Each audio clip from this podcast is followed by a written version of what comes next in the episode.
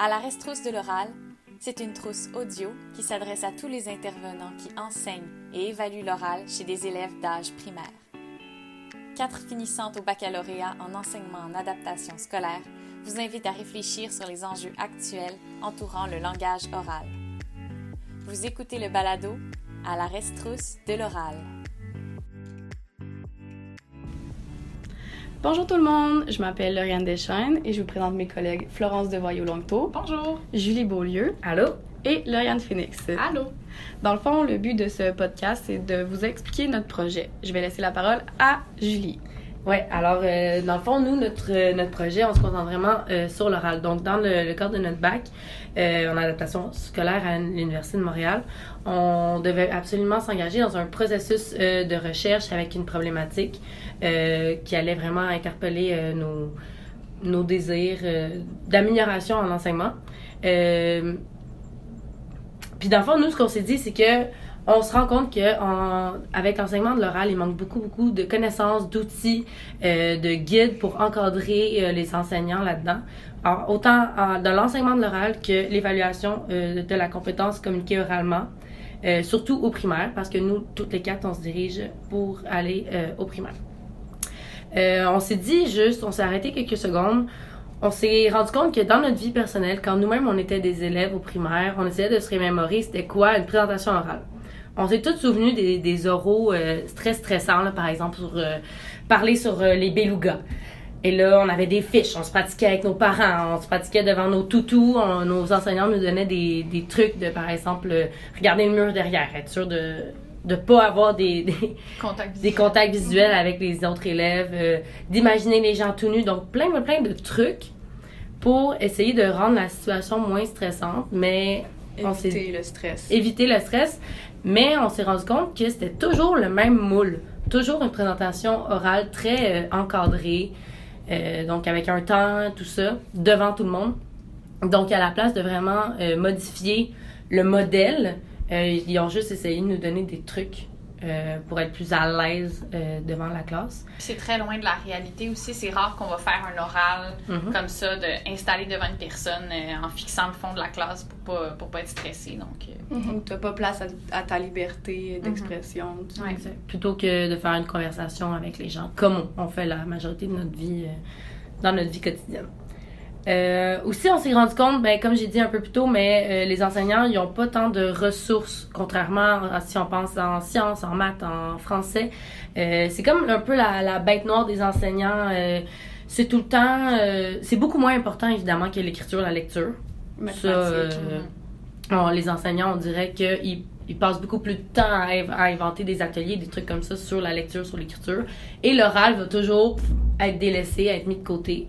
Euh, donc, on voulait vraiment plus euh, axer là-dessus notre, notre recherche. C'est pas une mauvaise volonté, là. Je pense pas que ça soit, ça soit voulu nécessairement, mais c'est peut-être dû au fait aussi qu'on on valorise pas ça assez puis qu'on on creuse pas assez ce sujet-là non plus.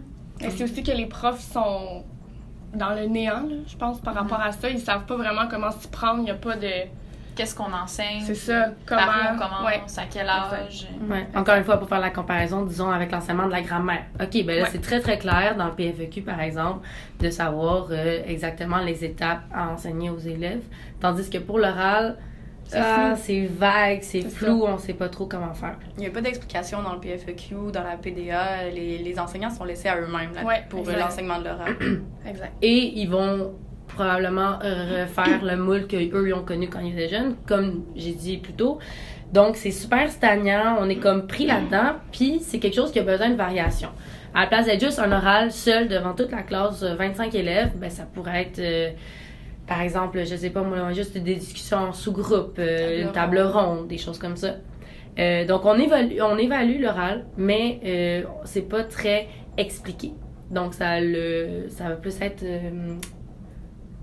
Médium et outils qu'on avait parlé. Objet. oui. L'oral comme objet d'enseignement, puis l'oral comme médium d'enseignement d'évaluation. Donc, encore une fois, c'est loin des mathématiques, des, des, des notions de français où on a vraiment plus une démarche claire. Euh, puis ça peut même développer euh, dans des cas plus extrêmes de l'anxiété euh, à parler devant un public à cause de justement toute cette pression-là que les gens ont dans les présentations orales. Super. Donc, euh, ça amène un peu à expliquer les raisons pour lesquelles on a choisi de parler de cette problématique-là. Donc, euh, comme Julie a dit, si on se replonge dans notre vie personnelle quand on était des élèves au primaire, on se rappelle que ben, c'était plate, on savait pas trop comment ni quoi dire, euh, où regarder et tout. On était dans le néant autant que les profs, je pense. Les profs ont peu de ressources aussi, donc comme on a dit.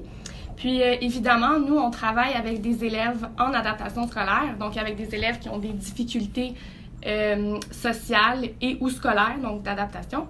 Et ce sont des élèves qui sont vraiment vulnérables, donc on est préoccupé par euh, l'aisance de ces futurs citoyens-là dans notre société. Parce que pour eux, c'est encore plus difficile. Si on pense à un élève qui, est, Ouais. euh, qui a un, un trouble du spectre de l'autisme, par exemple, c'est sûr que euh, lire le langage de l'autre, écouter la réponse de l'autre, C'est ça, l'oral, c'est pas seulement parler, c'est aussi écouter, savoir les gestes non-verbaux de l'autre et tout. Donc, il y a plein d'aspects, je pense, qui sont délaissés de la part des enseignants. Puis je pense qu'ils sont peut-être même pas au courant, justement, que ça va autant loin que plus juste parler. mhm.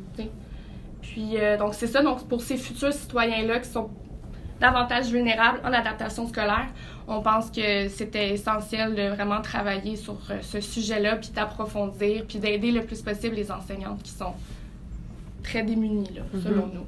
C'est ça. La bête noire de l'enseignement. C'est ça, exactement. Donc, dans, de- parmi l'enseignement du français, c'est la compétence qui est la plus délaissée et la plus la bête noire.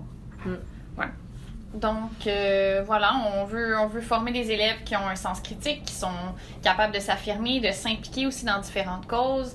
Euh, puis on a parlé de- des élèves, là, Lauriane a parlé des élèves qui sont vulnérables, d'être- être capable aussi de faire la part des choses, puis de de, de pas se faire avoir par des, des, des croyances ou par des choses qu'ils peuvent entendre. Donc, euh, être capable de discuter, d'avoir une discussion soutenue, de, de, d'a- de développer leur propre opinion aussi sur certaines choses qui vont leur être présentées tout au long de leur vie. Donc, c'est un peu le c'est un peu l'idée qu'on avait de, de, de l'oral. Puis, euh, pourquoi, pourquoi un balado? Pourquoi ce format-là? Euh, en fait, on voulait à la base euh, fa- faire un guide papier, une trousse avec des activités, du matériel concret, une trousse probablement imprimée, mais aussi numérique.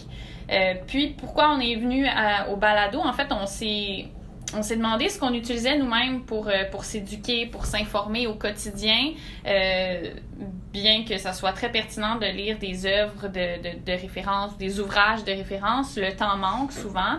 Euh, donc, ce qu'on utilise beaucoup, surtout en, en 2019, en 2020, c'est les podcasts, les balados. C'est facile, ça s'écoute en faisant la vaisselle, en promenant notre chien, en prenant le métro. Euh, ça peut s'écouter seul ou en groupe. Euh, puis ça peut même porter à des discussions quand on l'écoute en groupe, par exemple. Donc, euh, c'est ce format-là qui nous a intéressés. On trouvait que c'était accessible à tous, que ça pouvait permettre d'éduquer, d'informer ou de juste de susciter des discussions chez des intervenants qui enseignent et qui évaluent l'oral fréquemment ou de temps en temps. Donc, C'est euh, plus, euh, c'est plus pratique aussi. Personnellement, moi, je sais que de, de m'installer à une table, sortir un manuel, un guide, ça va demander peut-être plus d'efforts que juste euh, en auto, euh, prise dans le trafic. Ben là, j'ai juste à ouvrir, à appuyer sur écoute et de, de faire jouer un podcast. Donc, on trouvait que c'était vraiment plus. C'était innovant aussi, c'était Mhm. intéressant. que C'est nouveau, le podcast. euh, Puis c'est populaire aussi, là, donc Ouais. on va rejoindre C'est plus de davantage. gens. ouais. Ouais, C'est davantage environnemental aussi parce qu'on n'a pas à imprimer Oui. euh, un guide euh, Tout papier. en effet. Donc, euh, en terminant, euh, on voulait créer euh, les podcasts pour vous parler, pour vous informer sur plusieurs sujets. Euh, on, veut, on veut parler des compétences orales à travailler avec les élèves. On veut parler aussi, puis vous donner des ressources matérielles à exploiter, des jeux, des sites Internet. On veut aussi parler des différents euh, moyens pour outiller les parents, puisque c'est, les parents sont très importants euh, dans l'éducation euh, des jeunes et surtout pour l'oral. On veut aussi interviewer plusieurs experts dans le domaine. Par exemple, on a déjà interviewé une enseignante en infirmerie. Une enseignante en soins infirmiers. En soins infirmiers. Puis euh, on a comme une euh, conseillère pédagogique une aussi. conseillère pédagogique. Puis comme Florence a dit, on veut aussi euh, prendre des textes scientifiques et les résumer pour vulgariser, et les rendre vulgariser. accessibles, ouais. Exactement. Donc voilà. Bonne écoute.